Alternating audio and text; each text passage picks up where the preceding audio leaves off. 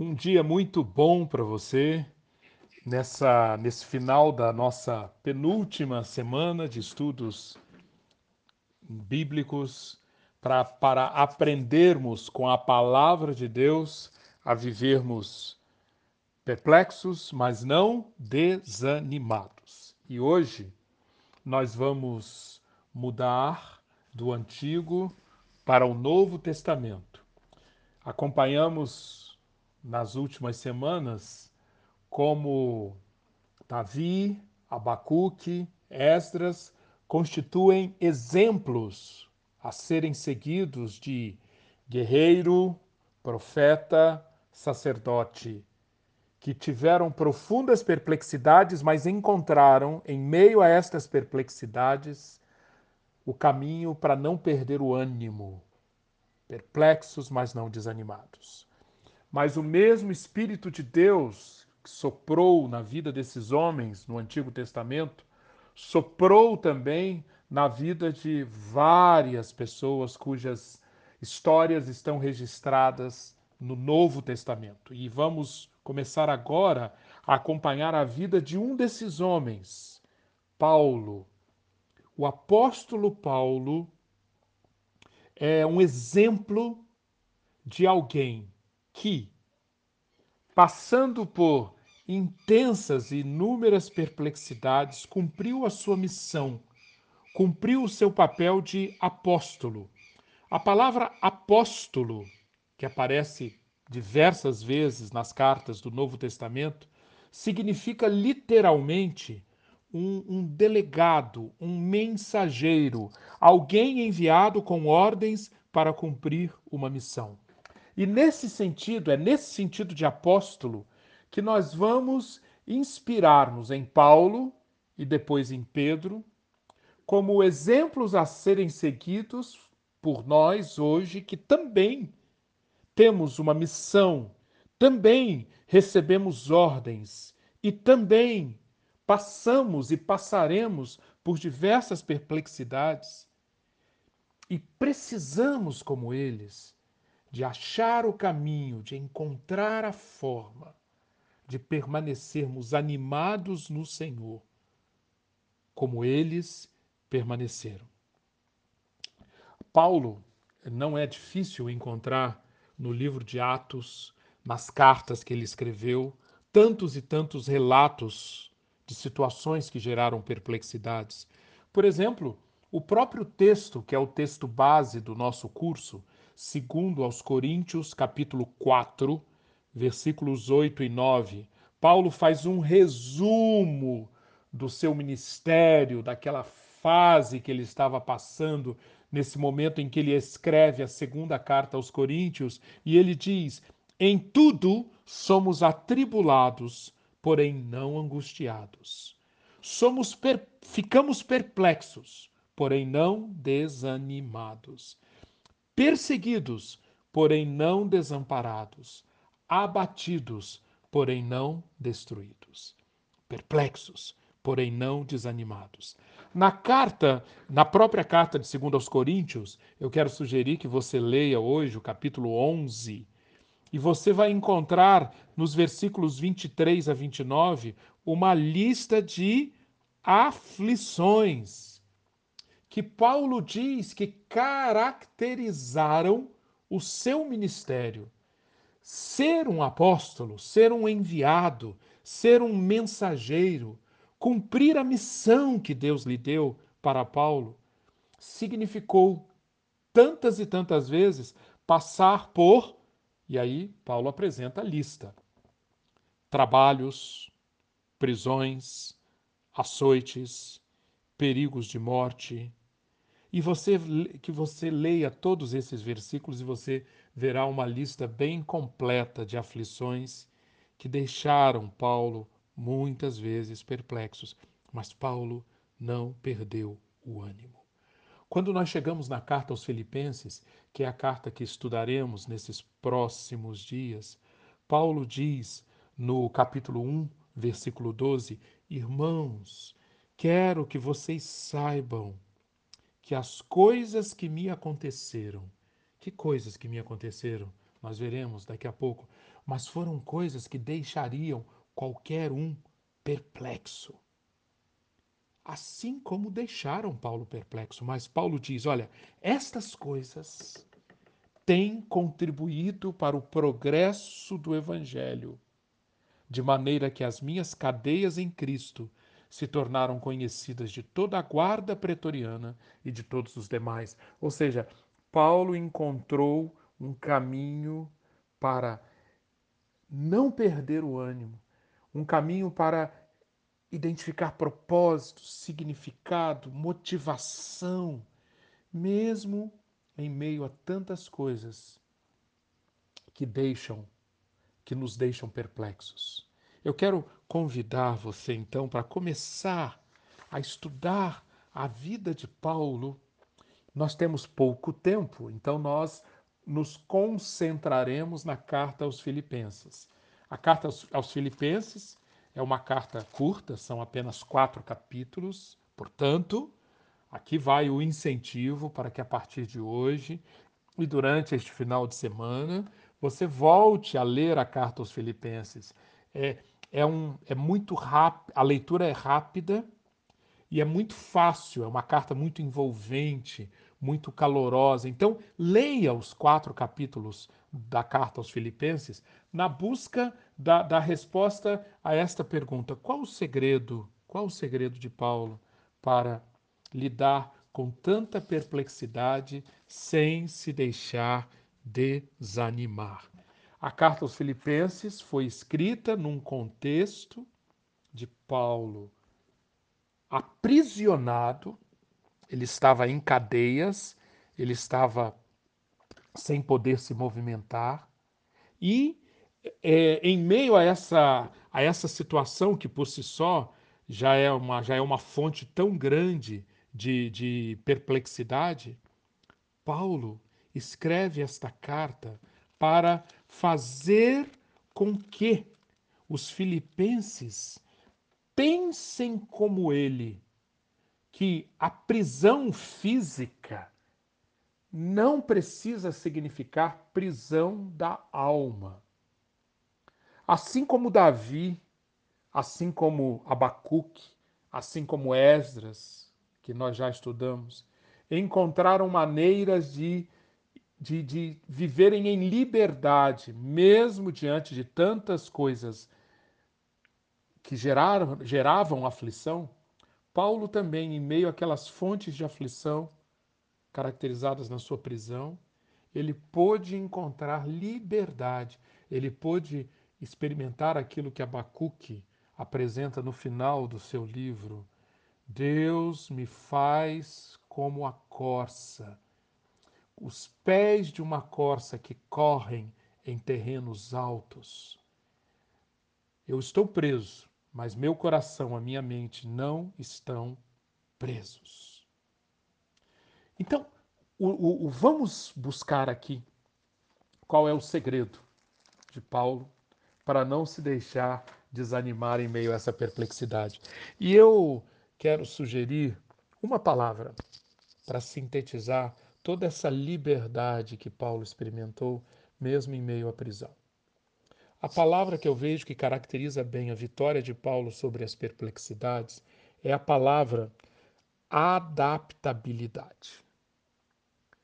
Adaptabilidade.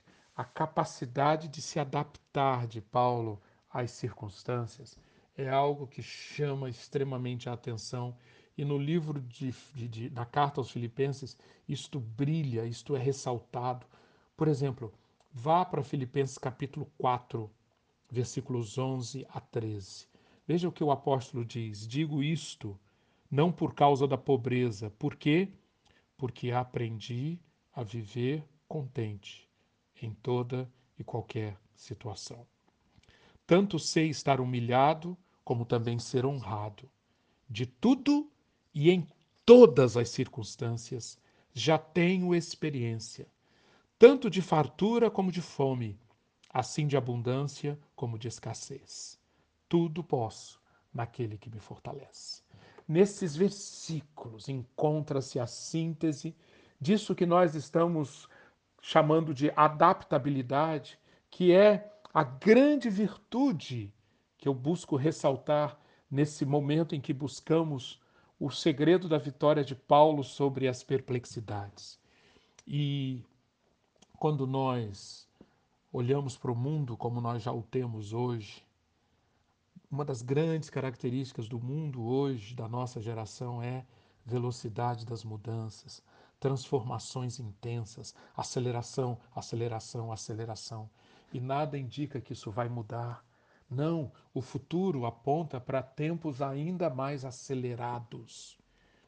Portanto, aprendermos a, a, a fazer crescer em nós, ou a permitir que cresça em nós a virtude da adaptabilidade, como Paulo, é fundamental para permanecermos frutíferos em meio aos tempos atuais e ao que vem por aí, em meio a essas intensas e aceleradíssimas mudanças.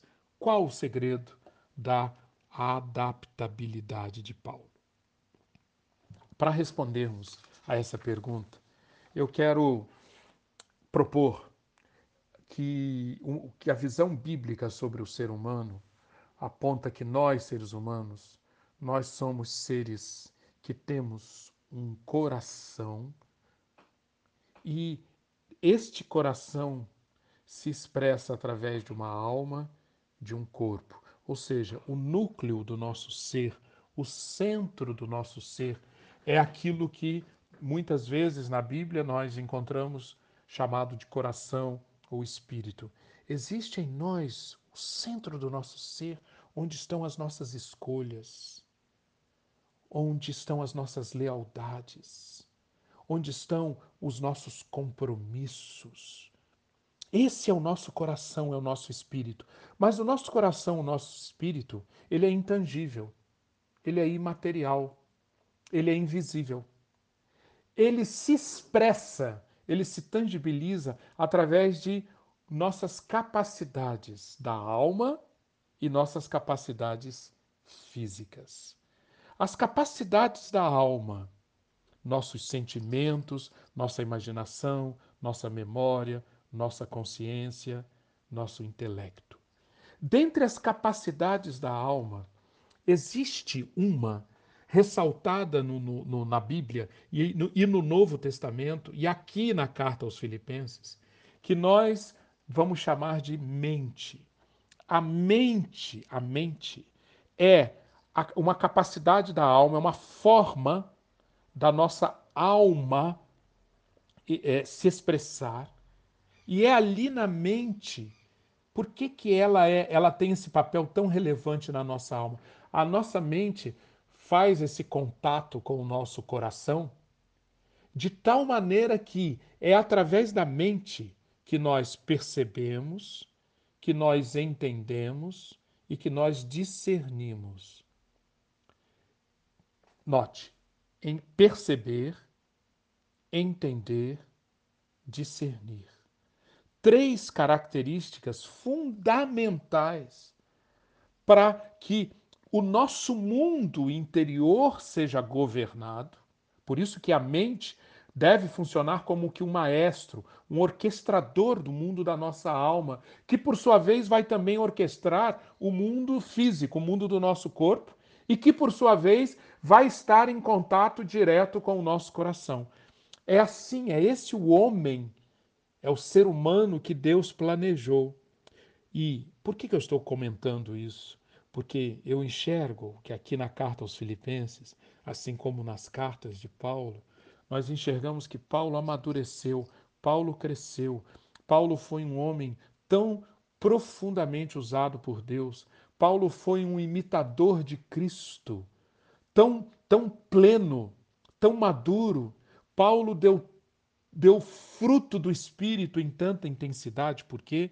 Porque ele se aproximou muito mais do que a média de nós desse padrão de uma pessoa que, em primeiro lugar, descobre e vive profundamente a vida do coração, a vida do espírito. E, em segundo lugar, descobre que a vida da alma deve ser governada pela sua mente. A mente que percebe, que discerne, que entende. Note que mente aqui não é a mente no sentido puramente intelectual, a capacidade intelectual, capacidade só de fazer raciocínios humanos. A mente é muito mais do que isso. A mente percebe, a mente discerne, a mente entende, não só o que está no nível humano, mas também no nível espiritual, no nível da, da, da totalidade da vida que Deus quer que vivamos. vivamos. Se você for para Filipenses capítulo 1, versículos 9 a 11, você verá uma oração de Paulo que expressa bem essa ligação do coração, da mente, a importância do coração, a importância da mente e como que isso influencia a nossa vida como um todo. Paulo diz: Esta é a minha oração, que o amor de vocês, amor é algo do coração, que o amor de vocês aumente cada vez mais em conhecimento, em toda percepção para discernirem. Note, em conhecimento, em toda percepção para discernirem o que é melhor. Aqui nós temos três capacidades, três habilidades da mente: conhecer, perceber, discernir o que é melhor. Porque é assim cheios, o coração cheio de amor e a mente com cada vez mais conhecimento, percepção e discernimento, sabe o que que Paulo sabe, sabe o que que Paulo diz que acontece? Nós vamos discernindo o que é melhor, vamos ser, vamos viver uma vida pura e irrepreensível até o dia de Cristo. A nossa vida será cheia de frutos de justiça. Por quê? porque nós discernimos o que é melhor, porque nós conhecemos, temos, tivemos percepção, discernimos o que é melhor e o nosso amor e o nosso coração cheio de amor, portanto, vai se traduzir numa vida repleta de frutos de justiça até o dia de Cristo, com perseverança até o dia de Cristo. E no dia de Cristo seremos avaliados como puros e irrepreensíveis, e isso redundará em louvor e glória por meio de Jesus Cristo, para Deus por toda a eternidade. Posto isso, entendido que nós, como seres humanos, somos assim, eu proponho que Paulo encontrou esse segredo de uma vida adaptável. Sabe por quê? Porque, em primeiro lugar, as circunstâncias, nas circunstâncias, Paulo vivia na, sua vida da alma sem se prender a nenhum tipo de circunstância. E esse é um tremendo mal que pode nos assolar. Nós usarmos nossa memória, nossos pensamentos, nossas emoções, né? especialmente nossas emoções, nossa imaginação, para ficarmos apegados às circunstâncias. Não, Paulo não permitiu que isso acontecesse, que a sua alma ficasse apegada às circunstâncias. Ele diz: se eu estou humilhado, ok. Se eu estou honrado, também ok. Se eu estou passando por fartura, ok. Mas se eu estou com fome, ok. Consigo passar por abundância, consigo passar por escassez. Aprendi. Ele não nasceu sabendo. Aprendi a viver contente em toda e qualquer circunstância. As circunstâncias não definiam a alma de Paulo. Sabe por quê? Primeiro, porque Paulo aprendeu a estar com o seu coração firme. Coração firme, vamos falar sobre isso. Mas também, Paulo aprendeu a colocar a sua mente funcionando de forma sóbria. Preste atenção nisso. Coração firme, mente sóbria. Aqui está o segredo para Paulo se tornar uma pessoa tão adaptável. Isso, isso aparece num outro texto que eu quero convidar você a ler, a destacar. Nós já mencionamos aqui, mas eu quero terminar esse nosso áudio convidando você para voltar ali ao capítulo 4, capítulo 4, versículo 11 em diante. Paulo, Paulo diz: Eu, eu aprendi a adaptar-me a toda e qualquer circunstância. Repetindo, aprendi a adaptar-me a toda e qualquer circunstância. Sei, sei o que é passar necessidade. Sei o que é ter fartura. Aprendi o segredo de viver contente em toda e qualquer circunstância. Qual é o segredo, Paulo? Versículo 13. Tudo posso naquele que me fortalece. Essa é a primeira parte do segredo de Paulo. Está poder tudo naquele que me fortalece. Em outras palavras, é isso que é coração firme. Paulo descobriu que no nível do coração, no nível do espírito, ele podia encontrar uma firmeza, uma segurança que seria uma fonte de fortalecimento em toda circunstância. Ele diz no capítulo 4, finalzinho do versículo 1: permaneçam firmes no Senhor. Firmes no Senhor. Tudo posso naquele que me fortalece. Aprender a, a, a, a gloriar-me, a colocar a, a, a glória em Cristo, na minha relação com Cristo Considerar tudo como esterco para poder ganhar Cristo. Capítulo 3, versículo 8. Tudo isso caminha para o mesmo conceito, o conceito de uma mente firme, que explicaremos no próximo áudio. Mas além disso, observe, procure isso na carta aos Filipenses. Inúmeras vezes Paulo faz menção de uma mente sóbria, mente sóbria. A sua mente, a sua mente estava colocada naquilo que o seu coração firme apontava. Portanto, Paulo diz diversas vezes na carta: tenhamos a mesma atitude mental. Tenha a mesma atitude mental que houve em Cristo Jesus, capítulo 2, versículo 5. Nós que somos maduros, tenhamos este sentimento. Capítulo 3, versículo 5. É justo que assim eu pense de todos vocês, porque trago vocês no coração. Capítulo 1, versículo 7. E no capítulo 4, no, no, no capítulo 4, versículo 8, diz Paulo: Irmãos, tudo que é verdadeiro, tudo que é nobre, tudo que é correto, puro, se há algum se há alguma coisa digna de aprovação, se há algo excelente, seja nisto que você coloque o seu pensamento. Coração firme, mente sóbria.